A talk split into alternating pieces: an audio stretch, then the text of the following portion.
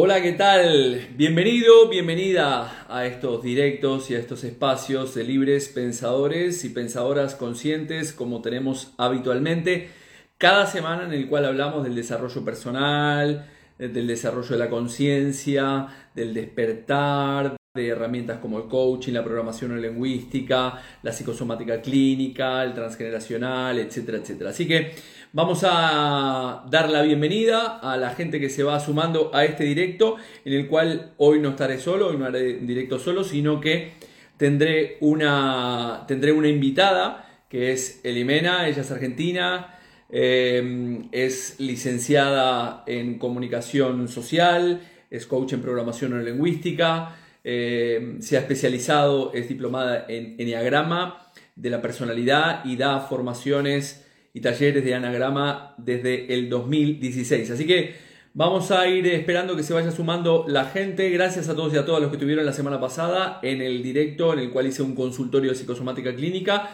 Suelo responder todos los, eh, todos los mensajes que andan por allí. Eh, a veces se me pasa alguno, pero trato de responder. Han sido bastantes de consultas que me han hecho por ahí. Bueno, vamos a, ir dando la bienvenida a, a, Eli. A ver, vamos a... Para comenzar este directo hablando sobre esta herramienta en el cual nos va a explicar ella misma en qué consiste y de qué va. ¿Qué tal, Eli? ¿Cómo estamos? Hola Jorge, ¿cómo estás? Bueno, ahí estoy estabilizando. ¿Cómo estás? Un placer, un gusto y muchas gracias por la invitación. No, gracias a ti por, por bueno, por eh, participar en este canal, como digo siempre, de libres pensadores y pensadoras conscientes, en el cual hablamos de, diferentes temas del desarrollo de la conciencia. Hacía tiempo que, que quería hablar de, de Enneagrama. Yo soy un neófito total. Enneagrama, he leído algunos libros de Enneagrama, pero es una herramienta que, curiosamente este, me llama mucho la atención porque habitualmente atiendo gente que, que se ha formado en, en Enneagrama o que me habla del Enneagrama, pero, pero este, no he tenido la oportunidad de, de estudiar esta herramienta. Entonces, me, me hacía mucha ilusión el tenerte aquí en este directo y hablar de esto. Bueno, un placer, un honor, y, vamos, y vas a ver que, está muy relacionado también con, tus herramientas, con tus terapias. Eh, yo también te, sigo mucho en, las redes y lo que brindas. Así que hay muchos puntos de conexión, así que eso es muy lindo. veámoslo entonces, Eli, este primer punto para que, para que la gente que nos entienda, que nos va a escuchar, antes que nada también me preguntaron si iba a quedar grabado, como siempre queda grabado este, este directo en, mi perfil de, de Instagram. Entonces, para la gente que nos está escuchando ahora o que nos va a escuchar luego, ¿qué es, el, qué es la herramienta o el Enneagrama? ¿Qué es la herramienta del Enneagrama? Bien, eh, Enneagrama en sí significa nueve trazos. Eh, es una herramienta de autoconocimiento que tiene aproximadamente 3.000 años de antigüedad. Es antiquísima, es, muy antigua. Y lo que va a hacer es describir eh, que existen nueve patrones de comportamiento humanos muy arraigados en el ser humano que todos tenemos en común, desde acá, desde cualquier país, digamos, todos tenemos algo en común y es este patrón de comportamiento, digamos, arraigado, que se forma en nuestra temprana infancia. Nos va a servir para sobrevivir, nos va a servir para lograr amor, nos va a servir para lograr atención de nuestros padres. ¿Bien? Hasta ahí. A eso le llamamos eneatipo, a ese patrón de comportamiento. Ese patrón de comportamiento te sirve en una, en una primera etapa pero luego, eh, como toda cárcel, como, toda, como todo mecanismo de supervivencia, te va a limitar, ¿sí? Y te va a limitar en dónde? Eh, en la forma de vincularte, en tu relación de pareja presente y también en la forma de trabajar con otros, hasta la forma de elegir un trabajo, también el, el eneatipo te va a ir limitando. Fíjense que lo que me, me, sirvió antes para sobrevivir, de luego se transforma en una cárcel. Mm. Qué bueno. O sea, ahí tenemos, o sea, en nuestra personalidad temprana, ahí ya vamos formando por nuestras características lo que nosotros hablamos. Ahora entiendo por qué me decías este, en los mensajes que, hablábamos del tema de cómo se relaciona, ahora tal vez profundizamos en esa parte, pero lo, que me decís es que primero se forma ese, ese neatipo en cada uno de nosotros, fruto también de lo que podemos llegar, entiendo, a atraer o nuestro proyecto sentido gestacional, pero después eso al final termina siendo una personalidad que me, que me limita a la hora de relacionarme con la vida. Exactamente, exactamente. Y acá yo hago la diferencia en, cada vez que alguien se introduce a estudiar eneagrama, siempre recalco, el, el eneatipo no es mi esencia, ¿sí? Es lo que a mí me permitió sobrevivir, o sea, mi propio comportamiento. Pero es mi cárcel, digamos, la, la finalidad del eneagrama es que vos le pongas luz, le pongas luz a tu eneatipo para empezar un camino de desprogramación a través de la PNL, a través del árbol transgeneracional, eh, actos psicomágicos. Digamos. Esa es la finalidad, que vos veas el eneatipo, ¿sí? Le pongas luz, porque si no, vamos ciegos por la vida diciendo, bueno, yo soy así, eh, y creo que también todo el mundo es, es, eh, es, como yo. Fíjate que siempre hay una tendencia que la gente piensa que el otro ah. es como uno. Total, total, total, total. Y, eh, y a ver si te entiendo. Entonces, eh, y, perdón por mis preguntas de neófitas totales, ¿no? Este, como te decía, es una, herramienta que, he leído, pero, pero evidentemente no, he profundizado y, me, interesa, me interesa bastante. Igual de todas formas, a pesar de que nosotros demos luz, ¿vamos a seguir siendo ese eneatipo? Sí, el eneatipo, la base en sí, la base, el núcleo fundamental, eh, está profundamente arraigado. ¿sí? Acá nos habla desde lo biológico, lo instintivo. Lo que sí nosotros vamos a ir modificando, si se quiere, es ir expandiendo eh, los límites de ese neatipo. ¿sí? Yo, mm. por ejemplo, Eliana, eh, desarrollé por un mecanismo un determinado neatipo, por ejemplo el 4, ¿bien? Entonces ya después lo vamos a desplazar un poco más, pero em, lo que fui haciendo a través de trabajo interior, de desprogramación, es ir ampliando más capacidades. Lo, no me quedé solamente en el patrón de comportamiento repetitivo. ¿sí? Entonces empezaron a aflorar versiones de Eliana distintas a ese eneatipo, a lo que está en el manual que dice el eneagrama. vale, El, objetivo.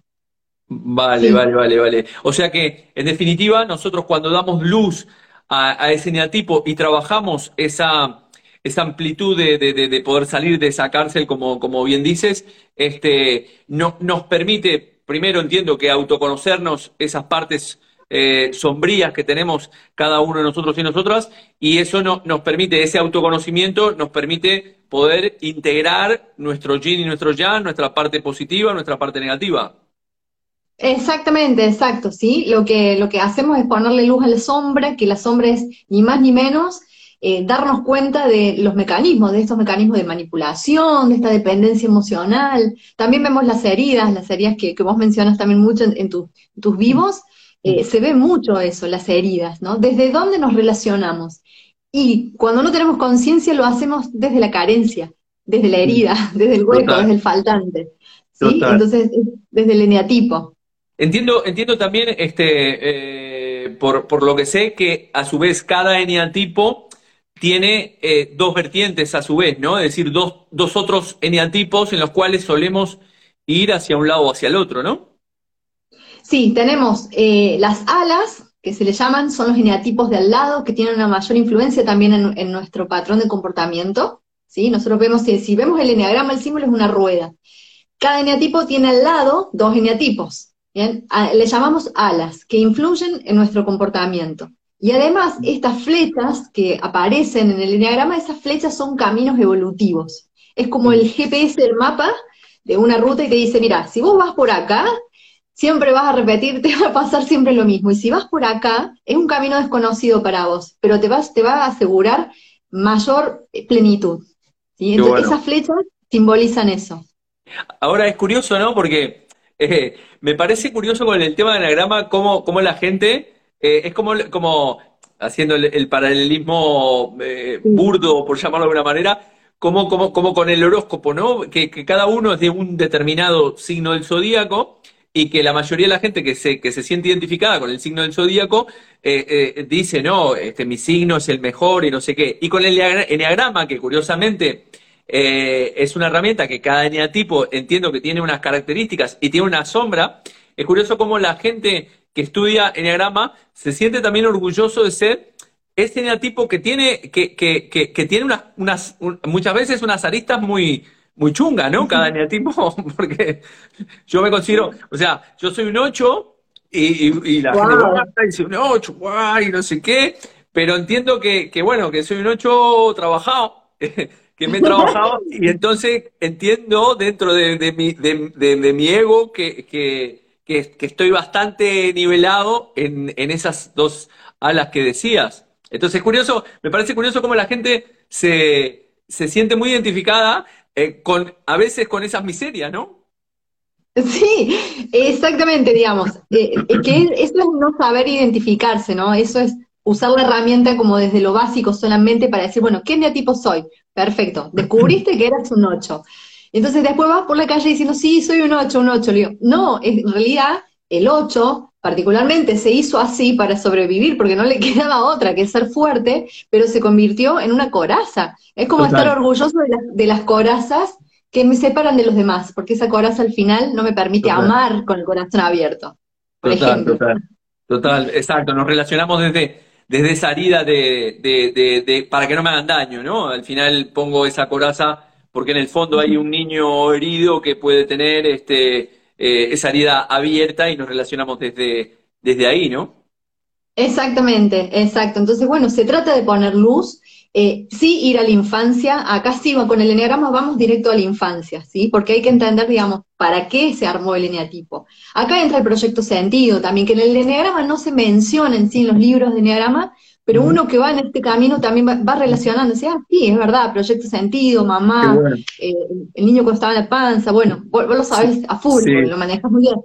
Em, y, vas viendo cómo se conforma la personalidad y el eneatipo, ¿sí? Y ahí, en, tu trabajo, es decir, este, cuando, cuando desarrollas un trabajo, un proceso terapéutico con alguien, con la herramienta del eneagrama, es, entiendo que primero identificar qué eneatipo es, a partir de ahí entiendo que será describir a la persona cuáles son las características de ese eneatipo y a partir de ahí trabajar esas, esas sombras, ¿no?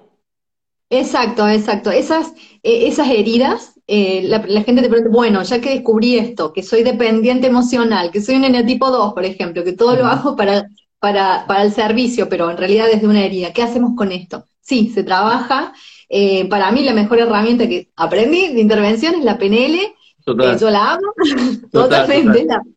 Es la madre de, las herramientas. Y sí, para ir a, los estados emocionales, ir desarmando anclajes, eh, ir reconfigurando escenarios de la infancia. Entonces la persona empieza a hacer cambios. Total, total. Sí, sí. La, la, la, programación lingüística también, para mí es una herramienta que, que yo utilizo bastante. Yo suelo explicar a la gente en la primera sesión que utilizo la base lo que denominamos la base del coaching como un proceso de cambio de aprendizaje, después diagnostico con, psicosomática clínica y transgeneracional dónde puede estar originado ese conflicto que genera esa sintomatología física, psíquica, comportamental y después, evidentemente, utilizo la programación en lingüística para, para hacer este, eh, esos, esos cambios. Em, yo te iba a preguntar, Eli, eh, eh, ¿entramos, en, ¿entramos en los eneatipos o, o, o nos querés contar algo antes? Sí, sí, entramos, entramos. Me imagino que también la gente siempre quiere saber esto de, bueno, a ver qué tipo soy o por lo menos resueno, ¿no? Vale, antes, antes que nada, antes, antes de que hables de los enatipos, entiendo que hay un, que, bueno, hay, muchos test, ¿no? ¿Qué recomendás tú para, para, para, para determinar qué tipo de eneatipo soy? ¿Qué tipo de test? Porque hay muchísimos, hay muchos largos, más, algo que son más, más pequeños. Sí, mira, lamentablemente el test nunca va a darte el eneatipo al 100%. Esto es, pero es así, ¿sí? Lo que sí te va a dar es, si vos querés hacer el test para saber qué eneatipo hoy vos estás actuando por alguna circunstancia en particular de tu vida, lo podés hacer, ¿sí? Te va a dar un eneatipo, pero es el actual y el que vos estás actuando. Ahora, el, para conocer el de base, eh, no hay ningún test ahí. Eh, es muy difícil, el ego es muy astuto realmente para reconocer ciertos aspectos de uno. Manipuladores, nadie es manipulador. no, yo no soy manipulador. No, no, no, Total, total.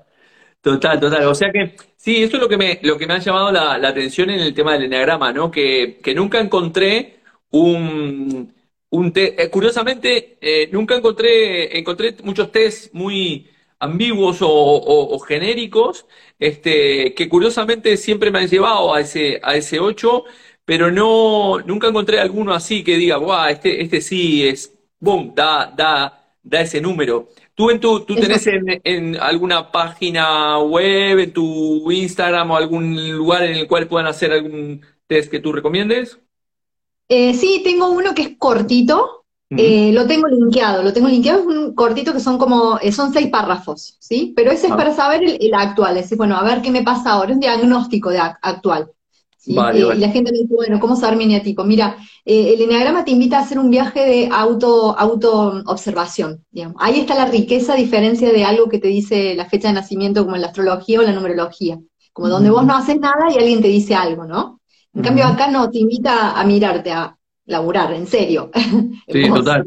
otra cosa este, que me gustaría aclarar, entiendo que, eh, bueno, para aclarárselo a la gente, eh, entiendo que el eneatipo no tiene nada que ver con nuestra número. Ahora que mencionaste el tema de la numerología, no tiene nada que ver con lo que es la numerología que nos puede dar la numerología a través de nuestra fecha de nacimiento o nuestro nombre, ¿no? No, no, no, no se relacionan.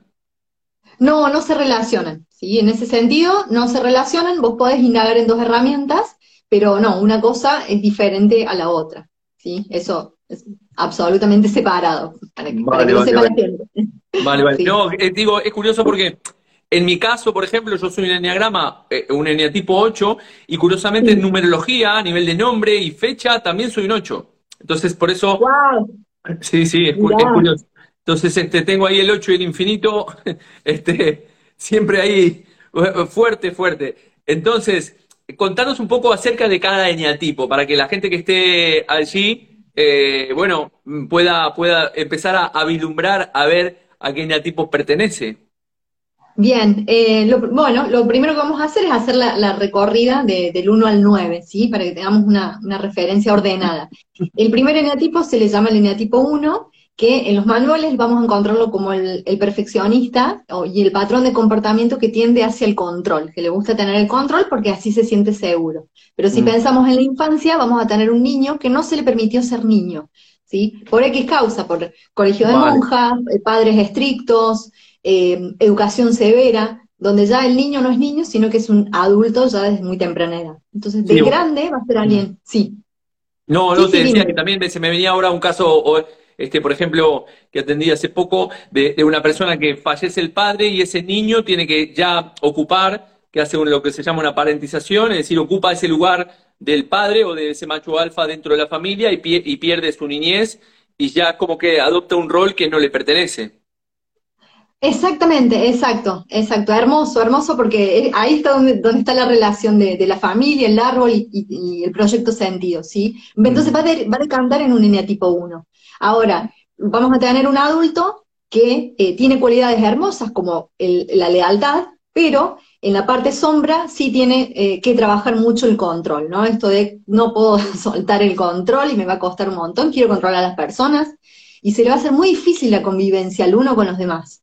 Esto para mm. prestar atención, porque el que más va a sufrir es el uno, en realidad, no los mm. demás. Vale, vale, exacto. Cada, cada, cada persona al final termina sufriendo su propia, su propia herida, ¿no? Que a, veces la, terminamos proyectando en, en, las personas de nuestro entorno, nuestra propia herida la terminamos proyectando, pero al final nuestra, nuestro sufrimiento es personal e individual. Sí, absolutamente. Eh, el siguiente eneatipo es el eneatipo 2, que se lo conoce el, ayuda, el ayudador en manuales, y vamos a tener un, niño, digamos, si lo vemos así, un niño que no le quedó otra que ahí también hacerse adulto, pero eh, ponerse al cuidado de otros, al servicio de otros, ¿sí? Puede haber sido un niño que, bueno, con, digamos, mamá, papá, muchos hijos, entonces, bueno, era el hermano mayor, tenía que darse el cuidado de otros, mamá, papá se enfermaron y tuvo que hacer de, cuenta, este es el niño bastón, le dicen en transgeneracional, bien, algo así. Bueno, eh, bueno el niño bastón son los niños que nacen al final que cuidan de los padres, es decir, eh, eh, Sí, bueno, puede devenir, sí, con, con esa historia, decanta también en un línea tipo 2, porque de adulto lo vemos que le cuesta un montón pensar en sí mismo, fíjate que es lo que más le, le cuesta. ¿Sí? Está en el servicio de otros. Hay un mecanismo que, en el cual asocio amor con, me olvido de mí, de mis necesidades, y vivo para vos. Es para eso, para, para ese tipo, amor es eso. Ahora, el conflicto y la sombra va a ser que, y voy a vivir siempre para otros, no voy a tener proyectos propios, vida propia. Ahí está la, el gran dolor. De esto, bueno, en la, la consulta hay mucha gente que al final, principalmente, este, yo atiendo aquí a muchas, muchas, eh, bueno, muchas mujeres, se da en muchos casos muchas mujeres que han estado abocadas a su familia y han estado pensando siempre al final por y para los demás y al final se olvidan de, como dices, ¿no? De sí, de sí mismas y este y eso después les genera desde el punto de vista psicosomática, como decimos nosotros, una desvalorización a nivel de huesos este, y demás.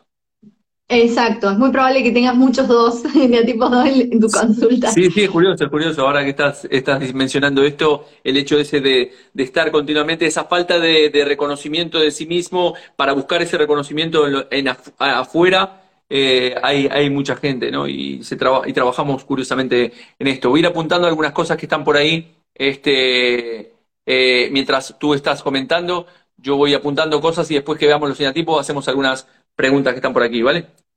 Perfecto, eh, maravilloso. Eh, luego el eneatipo 3, digamos, vamos a tener que hoy en la sociedad se lo conoce como el exitoso. De hecho, es un arquetipo casi, es un arquetipo que está muy presente en el marketing, en el coaching.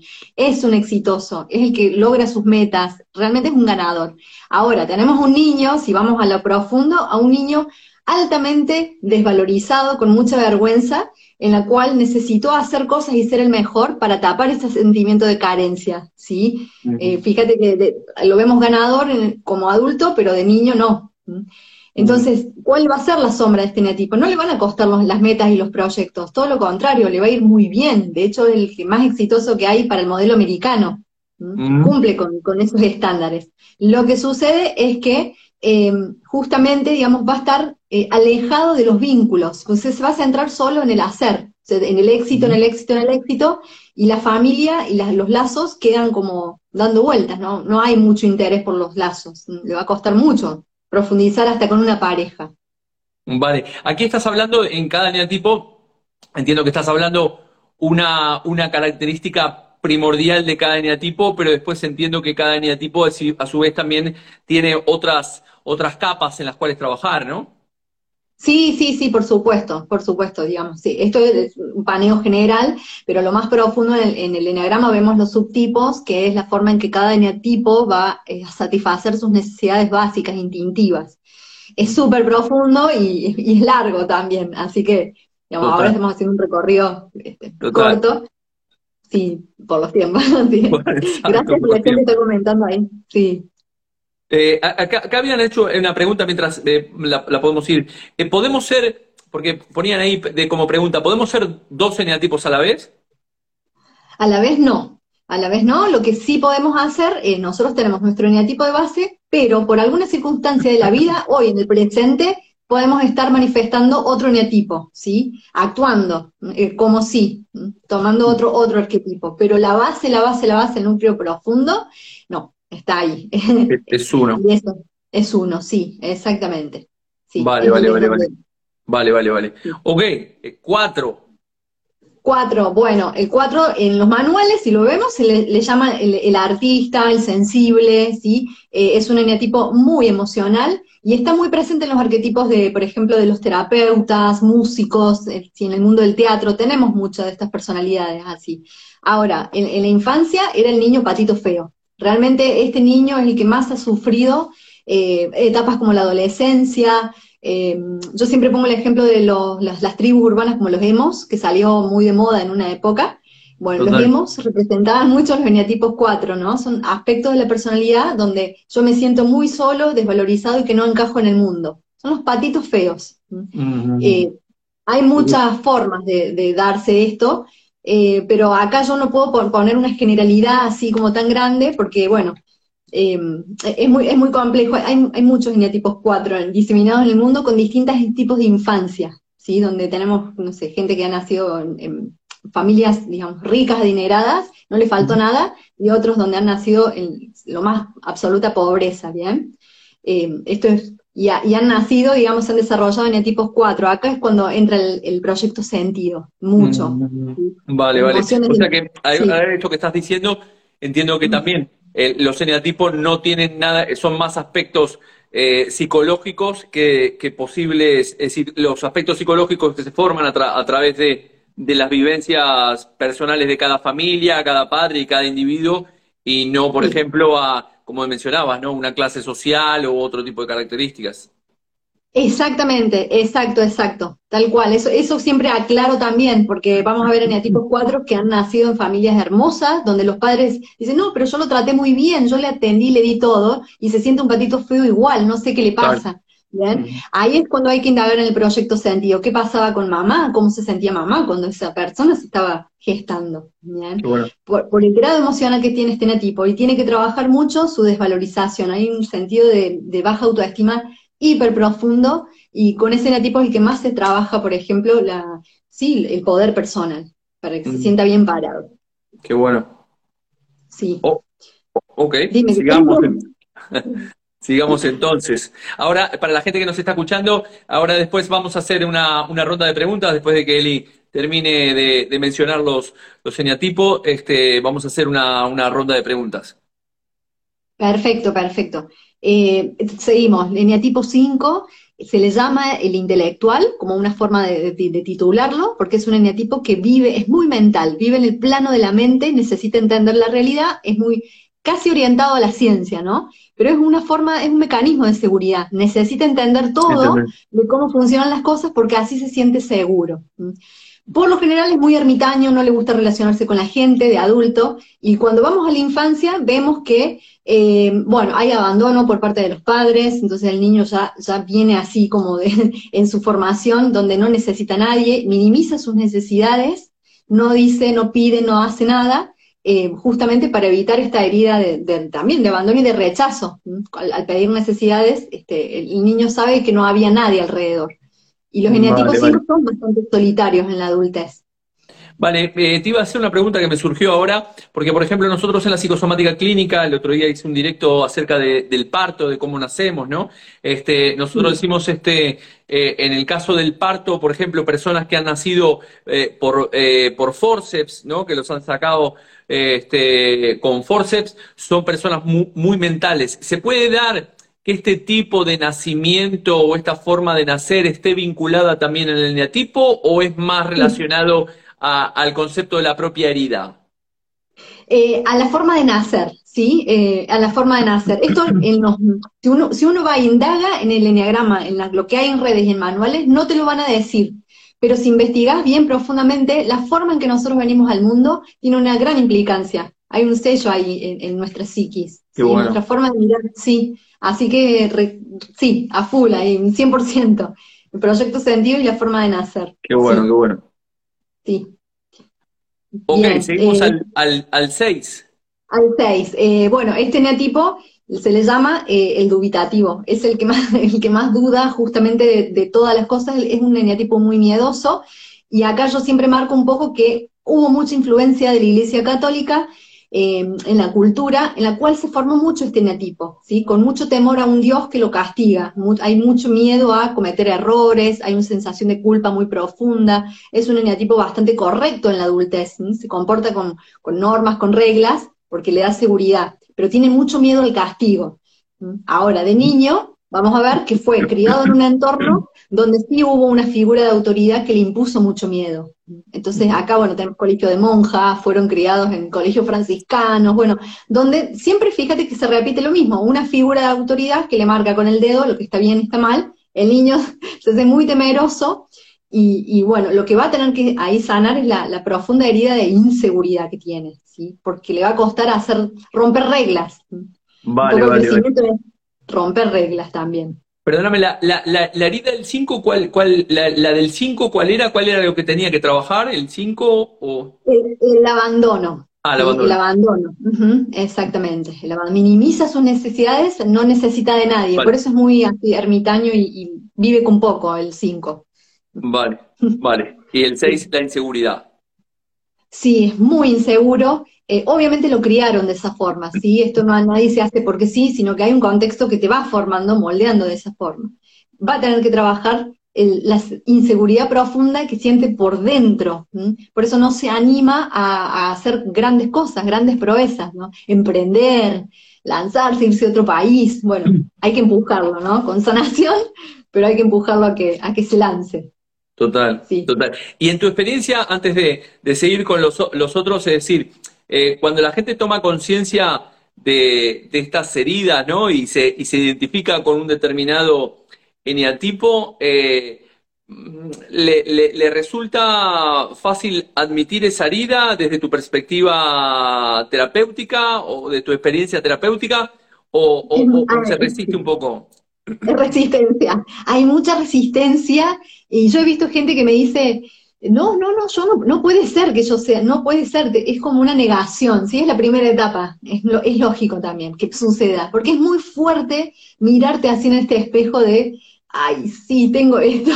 Al sí, sí, total, total, total, total, sí. por eso te digo que muchas veces nosotros, era como, a ver, como hablábamos, ¿no? De, te decía el tema del horóscopo, ¿no? Nos, nos encanta ver la parte positiva de, de, de, de, mi signo, pero la parte negativa a nadie la china, ¿no? O sea, no, no, la, no la admito nunca. Tal cual, tal cual. Y sin embargo, esa es la que a vos te permite trascender. Yo le digo, no tengas miedo a su sombra. Exacto, exacto, exacto, exacto. El mirarnos, el mirarnos, porque si no estamos destinados también a, no solamente a, a repetir esa herida, a comportarnos de esa manera y también a proyectarla continuamente en nuestro entorno. Exacto, tal cual, tal cual. Así que no hay que tener miedo a atravesar el bosque. Siempre eso, digo, vamos. Tenemos herramientas, eh, por suerte hoy también. Total, total. Vamos al 7. Al 7, bueno, el, el eneatipo más alegre que vamos a ver y es el que más se siente orgulloso en eneagrama cuando descubre que es un 7, pero yo le digo, ojo, eh, ojo con esa, esa falsa, falsa seguridad de tu eneatipo. Es muy alegre, es, es más copado, ¿sí? El, alma de la fiesta. todo el mundo tiene un amigo en el tipo 7 seguro porque es re sociable, alegre, siempre con una sonrisa y pum para arriba. Me, vienen, a la, a la mente a la mente nombres de, de, personas. Sí, es que son así. Lo que pasa es que tienen una gran evasión al dolor. Obviamente, cuando uno indaga en su infancia, hay un niño que tuvo que ser el, niño payaso de los padres porque el ambiente emocional era bastante depresivo, mamá con depresión, papá, eh, situaciones duras, difíciles, entonces un niño que va desarrollando un mecanismo en el cual dice, bueno, em, yo cuando cada vez que hago reír a mamá, ella se pone bien, entonces, bueno, va siendo el alma de la fiesta, de la familia. total, en, transgeneracional se llama el, conflicto del payaso triste. Ay, eh, mira. Eh, es decir, eh, está, está ahí, pero en el fondo hay una, una herida porque está tratando de, de, de, solventar este, esa, esa carencia, ¿no? Está, está haciendo de esa manera para solventar esa tristeza o ese drama o esa carencia. Sí, tremendo. ¿Y qué va a tener que trabajar? Obviamente cuando pueda, porque es el que más le huye al dolor, ¿sí? Eh, y la vida le va a traer situaciones para que conecte con el dolor de alguna forma y siempre lo va a estar evadiendo con muchos mecanismos defensivos. Es el que más le tiene terror justamente a atravesar la sombra, ¿no? Es el que más le tiene miedo. Pero bueno, acá lo, el gran desarrollo es que un nene tipo 7, cuando abre esa canilla emocional y se permite sentir el dolor, tenemos a alguien que luego empatiza con otros, empatiza, si no el 7 nunca va a ver al otro, no, no me cuentes tus dramas, levántate, ponete las pilas y no va a empatizar. Sí, eso es lo bueno, ¿no? Para la gente que se, se integró ahora a, lo último, este, lo que decíamos, el, poder conocer esa, esa parte que la tenemos que, que, hay que trabajar, cuando la, la, la, trabajamos, la podemos integrar y a partir de ahí entiendo que es ahí donde se generan eneatipos de personalidad en la cual yo estoy equilibrado porque he integrado esa parte que tenía que trabajar y me, desarrollo, y me, y me vinculo con mi entorno y conmigo mismo de una manera totalmente diferente, ¿no? Totalmente, totalmente. La forma de vincular cambia, cambia. Y si yo cambio, ya sabemos que cambia todo, ¿sí? Entonces, eh, realmente nuestros vínculos se endulzan. Siempre digo lo mismo, se endulzan. Mucho qué bueno, qué bueno, qué bueno. Vamos al 8. Al 8, bueno, el 8 es el, gran líder, el, rey de la manada, ¿sí? Eh, tiene el gran don de liderar y de que no tiene miedo a nada. Lo que pasa es que cuando vemos a un adulto así que se lleva el mundo por delante, que es bastante empoderado, porque también es muy empoderado, lo que hay detrás de toda esa máscara es un niño que sí tuvo que hacerse así porque no le quedó otra. Las circunstancias eh, suelen ser hostiles para los ocho, entonces necesitaron desarrollar esto de, bueno, no, yo desde niño ya le pongo, este, pongo el pecho a las balas porque acá no sobrevivimos, ¿sí? Hay un sentido de, si no soy así, no, me muero, se muere mamá, sí, o hasta pobreza, sí, puede, puede haber desarrollado, por ejemplo, ¿no? Este, un enotipo 8. Pero hay hostilidad en el entorno que lo hace ser un niño que tiene que defenderse, sí o sí. Y en ese caso, ¿qué habría que trabajar? ¿El 8 que tendría que trabajar? bueno, el gran tema es que se va acorazando tanto, acorazando tanto, que romper esas corazas va a ser muy difícil, digamos. es muy protector, le, gusta proteger a sus seres queridos, pero va a haber mucha dureza. Entonces hay, un trabajo que hacer mucho, hasta desde el chakra cardíaco, ¿sí? Para llorar, eh, mucho trabajo de cuerpo, para ir ablandando, sí, esas emociones. Total, qué bueno, sí, este, bueno, eh, por eso te decía que el al principio, ¿no? Este, yo creo que me he trabajado bastante ese, ese 8 y hoy en día, eh, bueno, la gente que me conoce, yo soy de muy lágrima fácil, ¿no? Yo largo la lágrima. Este, bueno, eh, todo lo que he trabajado, todo lo que al final, el hecho de trabajar en, en esta historia, ¿no? En escuchar historias y al final eh, el trabajarnos personalmente te hace abrirte a, a, mostrar abiertamente tus sentimientos y, no tener tampoco eh, vergüenza, ¿no? Porque todos los tenemos y al final esa coraza termina, termina cayendo y te hace integrar esa, esa parte también. Exacto, exacto. La metáfora del libro del caballero de la armadura oxidada es la historia de un ocho. Total, total, total, total. Sí, muchas veces lo recomiendo la, en la consulta. Hermoso, hermoso. Bien. Y, y por último, el eneatipo 9 eh, bueno, esto sí es el niño fantasma, es el adulto fantasma también, es un adulto muy calladito, muy silencioso, que se adapta a todo el mundo, casi que no existe, ¿sí? es, muy triste para, este neatipo, digamos, el, desarrollo del día a día. Se siente muy cómodo en, el no conflicto, por eso no habla, por eso cuando alguien le pregunta, ¿qué querés comer? Lo que vos quieras, dice el 9, ¿no? En esta adultez cuando uno indaga en su historia, eh, fue un niño muy olvidado. ¿sí? Realmente ahí los padres no le dieron pelota, no estaban para, para ese niño, por X causa, sin juicio a los padres, por supuesto, pero fue un niño no atendido. Entonces ya interpretó de que, ¿para qué voy a hablar? ¿Para qué voy a decir cosas si nadie va a estar? Nadie sí. Se parecen al 5. En este caso, este, porque estabas hablando del 9, me vino a lo que dijiste, no me acuerdo si era el el, el 2 con esa necesidad, no me acuerdo si el 2, este, con esa necesidad de siempre buscar, estar pensando por, por y para los demás, ¿tendría algún vínculo? Porque, por ejemplo, yo he atendido estos días también a personas que son el sexto o séptimo hermano, en el cual eh, no, no, el, el, reconocimiento, el amor, la protección, el reconocimiento, esos tres pilares de, del triciclo emocional, del, del, yo emocional o del niño interior, no, hasta, no han estado presentes porque, bueno, los padres han tenido que que dividir ese amor, esa protección y ese reconocimiento entre tantos y los últimos ya no, no reciben absolutamente nada. ¿Tendrían que ver con este 9 o con el, no me acuerdo si era el 2 o, cuál? Eh, eh, sí, sí, sí, el 2 que es el ayudador, que tiene que sí o ah. sí ayudarlo, porque no, no, le permiten ser niño, ya hay que sí o sí sostener a otros. Y el 9 también, solo que el 9, a diferencia del 2, va a devenir en un adulto mucho más silencioso. ¿sí? El 2 es mucho más histriónico en la vida adulta, mm. es mucho más seductor. Pero el 9 es el adulto fantasma, porque también hay un niño fantasma. Es, es una réplica de su infancia. Entonces, bueno, se lleva bien con todo el mundo, pero porque nunca dice nada, nunca opina y nada, hay un miedo al conflicto. va a tener que trabajar eh, esta desvalorización profunda también, sí, va a tener que trabajarlo. En este caso, el 9 también es una desvalorización, tiene que trabajarla su propia desvalorización. Sí, sí, sí, sí, exacto. Animarse, digamos, en ese proceso de mejora interna, es animarse a tener proyectos y a sacar la cabeza a liderar. Una de las flechas que, hace evolucionar al 9 es comete el mundo, salí, mostrate a lo que te horroriza el 9. Pero es su punto evolutivo. Exacto, porque e, ese trabajo consiste también en, en romper esas barreras eh, que están ahí atrás en, esas, en esas heridas que, decíamos, ¿no? El trabajo terapéutico entiendo que pasa por, por tomar una acción que muchas veces va en contra de, de o, tiene que salir de esa zona de confort en el cual inclusive con su miseria se siente identificado esa persona.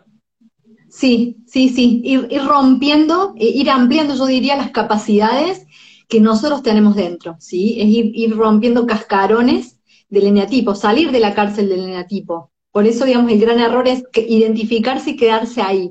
No, porque te vas a quedar atrapado, atrapado en el mecanismo. Vale, vale, vale. Y, y por ejemplo, cuando, cuando tenemos esas dos alas que decías anteriormente, por ejemplo, entiendo el, en el caso del 8 creo que es un 5 y un 2, ¿no? Este, eh, es decir, esas dos alas me permiten ver otro tipo de comportamientos que yo puedo tener o bascular eh, en cuanto a mi comportamiento, ¿no? Lo que, bien, lo que te va a dar las la alas, los costados de los eneatipos, eh, es, un, es, un, pendular en tu personalidad, ¿sí? Es un, es un péndulo. Eh, Viste que hay días donde uno, uno se levanta y se siente de una forma y hay días donde te levantas y te sentís de otra.